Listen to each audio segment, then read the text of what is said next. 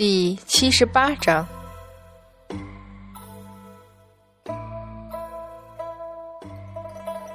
拿着糖葫芦，心满意足的舔一口，再仰头。师傅，你不吃吗？韩华有些尴尬的摸摸鼻子。如果只有他与玄照两人，他当然不在乎。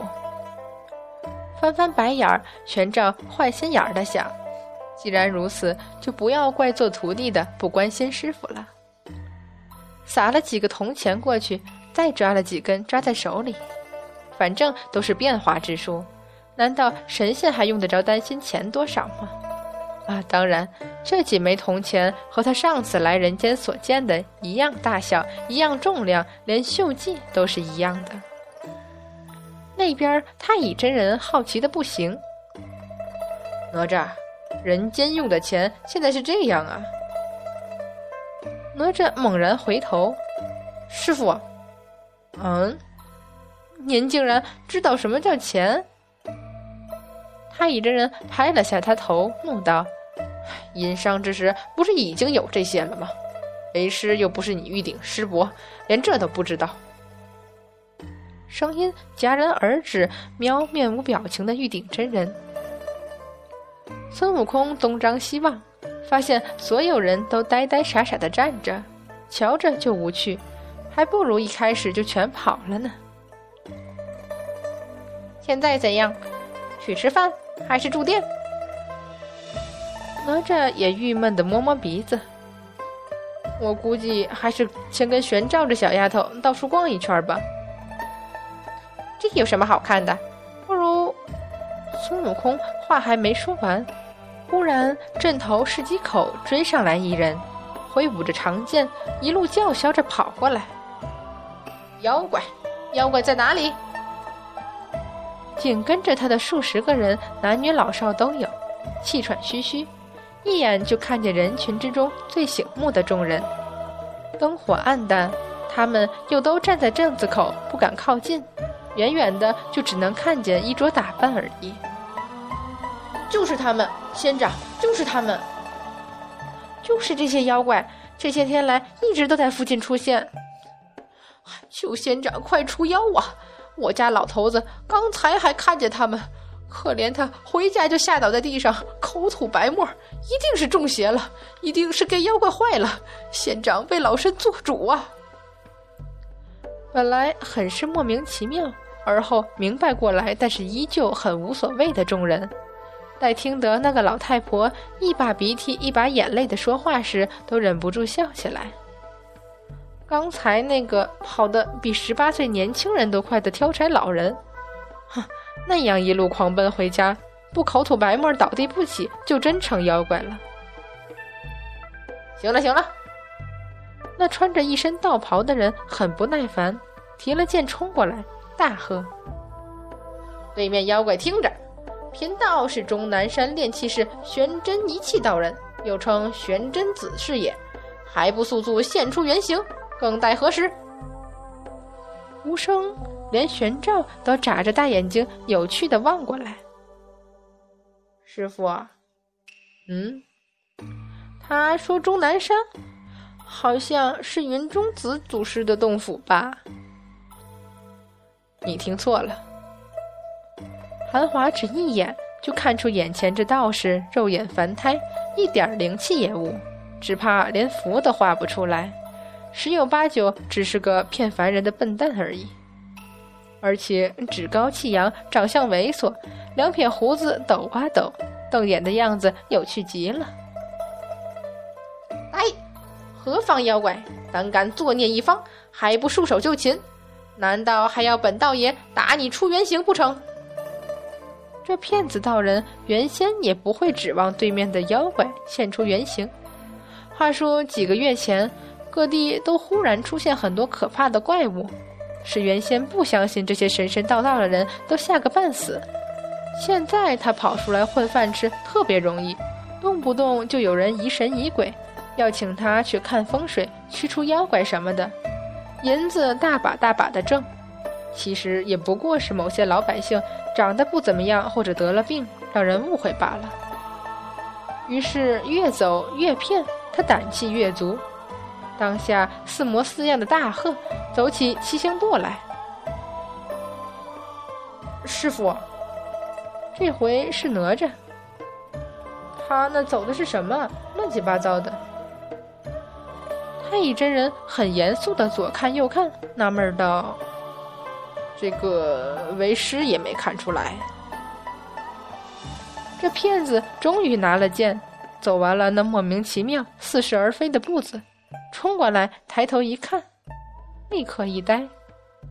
而出乎所有人意料的是，他很快就反应过来，摸摸那胡子，装有道高人一样摇头晃脑。原来是几位富贵人家的公子小姐。猛一提高声调，尔等可知？已有妖怪窥伺上尔等性命，并混入尔等之中。这回轮到这边神仙们呆滞，一个凡人竟然没有被玉鼎真人迷晕过去，真是稀罕呢。听着这荒谬的言论，众仙竟下意识的去望哮天犬。妖怪，这里唯一勉强算是妖怪的，好像只有哮天犬。孙悟空那是天生灵石，现在又成了佛。立刻注意到这目光，玄真子就接上去。不错，这只狗是妖怪。一道黑影立刻扑上去，狂叫。玄真子吓得倒退几步，一声惨叫，被直接扑倒在地。那尖锐的牙齿就要一口咬上去。小天犬。心不甘情不愿地放开爪子，回到杨戬身边。惊魂未定的从地上爬起来的玄真子依旧咬定不放。各位公子小姐，你们一定是给妖怪缠住了。你们听听这里的乡亲说的，他们都说看见一个浑身长满金毛、脸长得像猴子、鲜血淋漓的妖怪跟着你们，这是大凶啊！呃，太夸张了吧？长满金毛不错，长得像猴子也不假，但是鲜血淋漓，这是哪里来的传闻？你孙悟空险些掏金箍棒了，幸好哪吒及时拉下。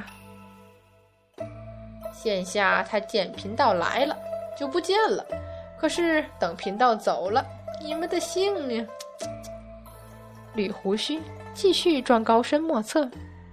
如果不是他长相实在猥琐，还是很有点气势的，啊！当然，这是阐教众人看多了正牌仙风道骨的神仙，在凡人看来，玄真子就已经够有神仙气势的了。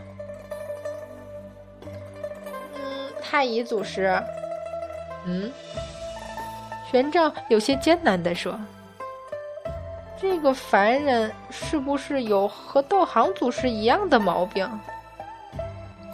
啊！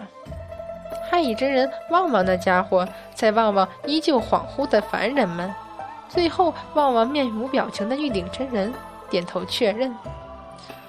老道估计也是，如果不是，怎么会滔滔不绝地说出这些话来？估计是和道行天尊一样，天生分不出美丑差异。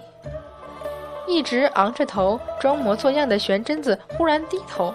惊讶的望了太乙真人一眼，你是？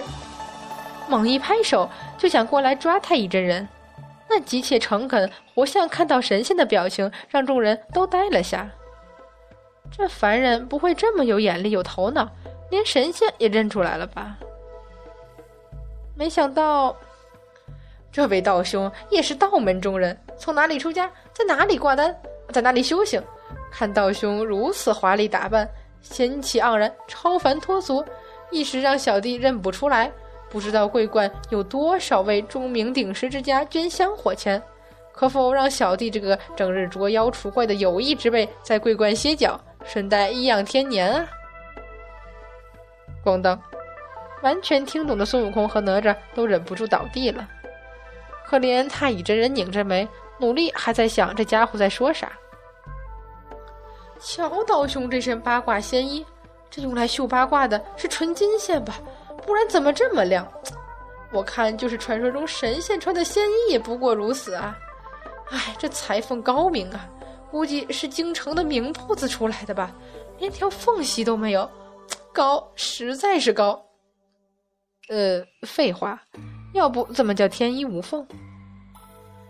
这手感比丝绸血缎还好。太乙真人被彻底吓到了，估计没想到有凡人胆敢，或者说抓住自己衣服不放，还一个劲儿的摸个不停。当下一把甩开玄真子的手，看着玄真子那双冒金光的眼睛，干脆退到玉鼎真人背后去了。啊，这位公子，您身上这件华衣上的凤凰，一定是传说里的御用苏绣高手的手笔。真是栩栩如生啊！这就是真的，好不好？这鲜红如火的颜色，京城最好的缎子庄也没有。说着说着，又开始激动的玄真子又要伸手摸过来，韩华赶紧抱起看得津津有味的玄正，跳到一边儿。这位玄真子还没凑近，就被跳起来的哮天犬一阵狂吼，逼得只好退后。心不甘情不愿的继续贪婪的盯着看，看得杨戬都疑惑起来。玄照小小声道：“师傅，他竟然不看玉鼎祖师。”嗯，韩华也在纳闷儿。玄真子却在这时回了头，立刻盯上玉鼎真人，口水立刻唰的流下来了。就在大家觉得他总算正常了一下后。他脱口而出的一句话，却使杨戬之外的所有人，包括哮天犬在内，惊得全都直接摔了下去。哎呀呀，这种血色，我竟然看不出是什么布料，太珍贵了，一定要很多钱吧？抬头，贪婪无比的眼睛冒着光，这一定是大内御制的。小姐可是出身王侯世家。刚爬起来的众人再度昏厥。这回连杨戬都险些没站稳。玉鼎真人实在是冷心冷情，自始至终眼睫都不颤一下，面无表情。各位公子小姐，贫道的眼力可是一流的，各位的身份一定非同寻常啊！俗话说贵人多难，由贫道来指点一二，而说不准还能逢凶化吉啊！哎，对了。贫道不断懂降妖之法，还对长生之术颇有心得啊！只要有缘，贫道愿意传授一二。玄真子得意洋洋地摸着胡须，哼，对付富有愿显赫的人，一讲长生不老，铁定能骗到大把的钱。这一群人看上去非富即贵，玄真子已经贪婪地幻想着大笔银子入手了，钱银子。玄真子眼里除了这个，没别的了。